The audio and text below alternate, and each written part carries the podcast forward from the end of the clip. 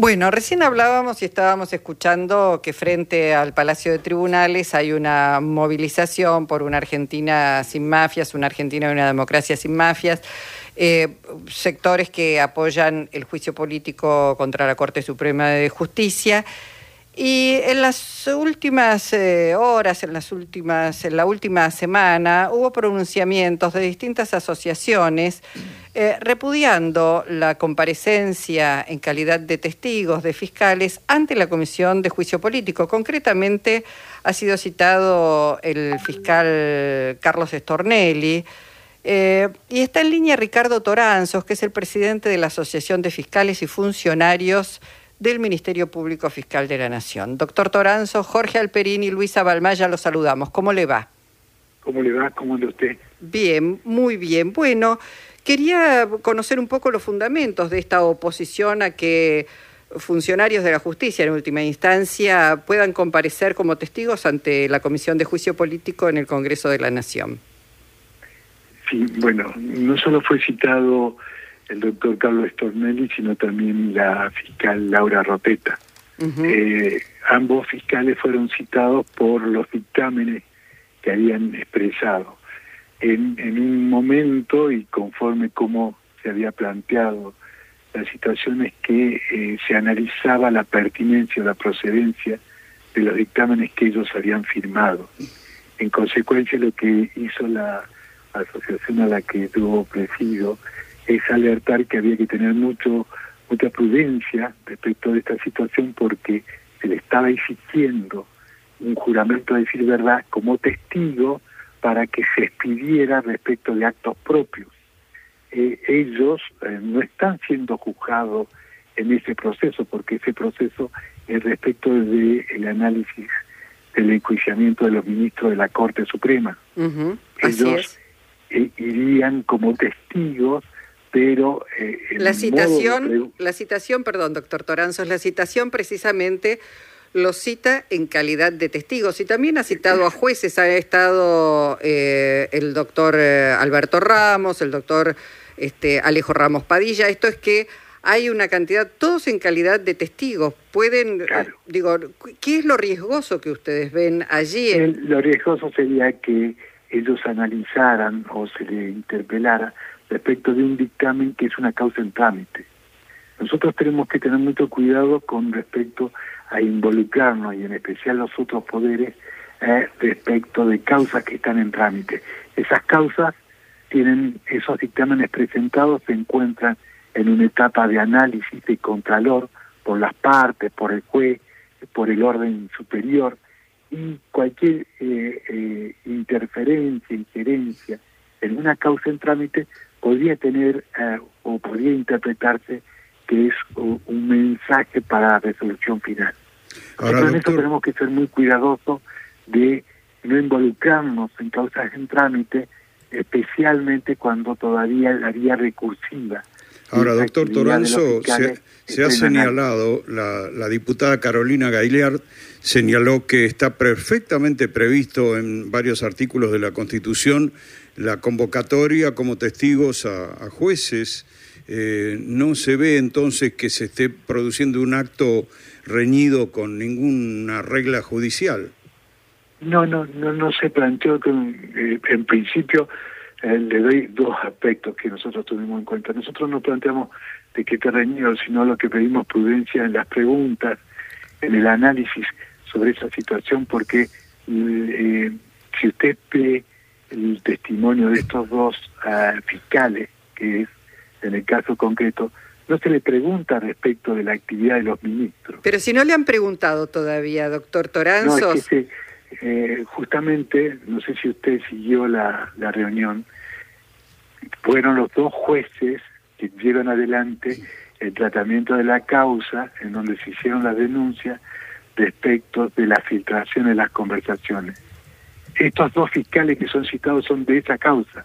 Ambos jueces se remitieron al dictamen fiscal, pero respecto de eh, el valor y la evaluación que hicieron cada uno de los jueces de manera diferenciada sobre esa eh, orden de filtraciones.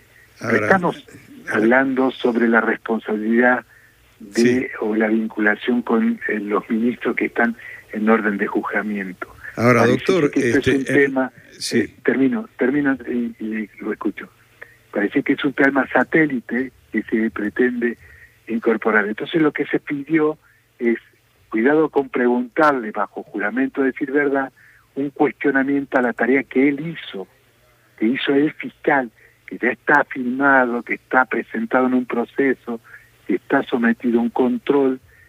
Lo que pedíamos es cuidado que hay posibilidad de que estén pidiendo que declare contra sí mismo o posibilidad de que eh, le estén preguntando cosas de la causa en donde las partes no están involucradas en esa comisión de juicio político. Ahora, eh, doctor, en pocas palabras, y mirado desde, la, desde el oficialismo, eh, suena a una defensa corporativa de un hombre como Stornelli, que estuvo ocho meses sin presentarse a la requisitoria del juez Ramos Padilla, este, como un gran rebelde que este, él mismo como fiscal no hubiera tolerado semejante rebeldía y acá parece la institución salir a protegerlo simplemente, ¿no?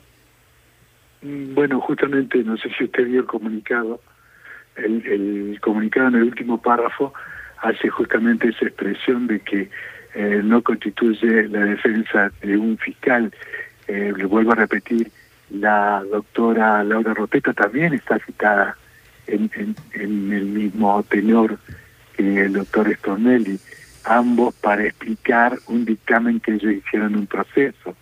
Eso es lo que se refería justamente el dictamen y el comunicado no mm. se prohíbe eh, la citación, se establece la posibilidad de que ellos también puedan eh, eh, hacerlo por escrito o hacerlo presencial, no se, no se impide esa situación, eso lo decide el fiscal si quiere ir presencial o cómo hacer su prestación de declaración.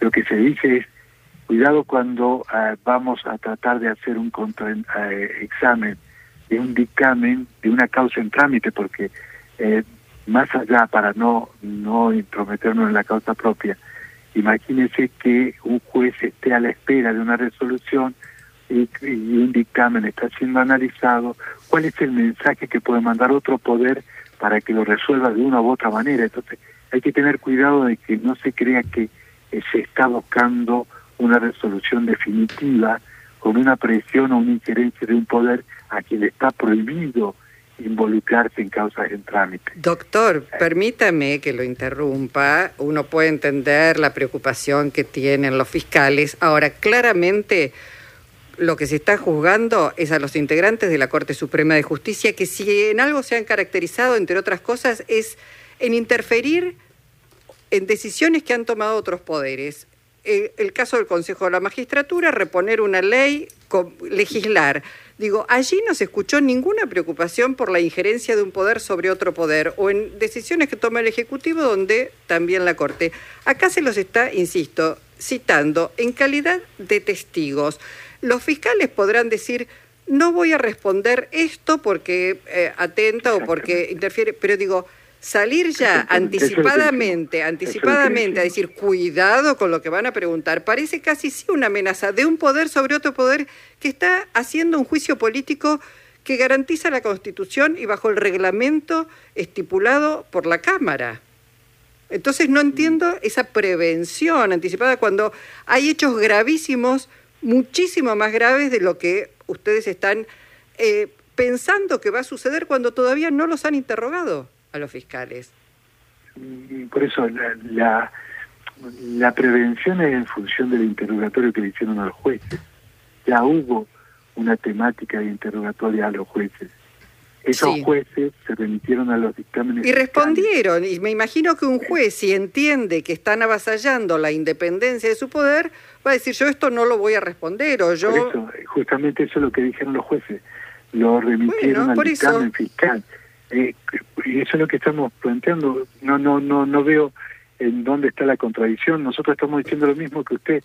Este es un juzgamiento a los ministros de la Corte, no a los fiscales. Pero bueno, este los fiscales no pueden están convocados. ¿No pueden aportar elementos los fiscales para mostrar ese mal funcionamiento?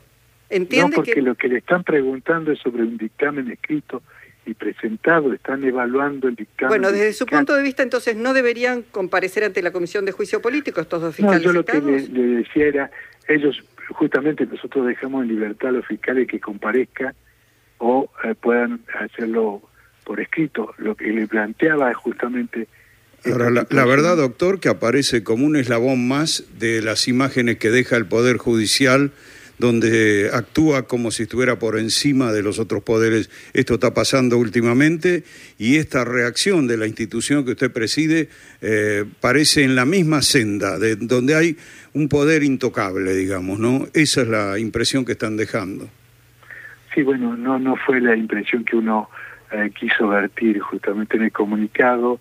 Eh, nosotros somos solamente una asociación que integra a los fiscales y lo que tratamos es justamente de advertir alguna posible eh, afección que hubiese al proceso o alguna garantía o a las facultades propias de los fiscales que prevé la Constitución.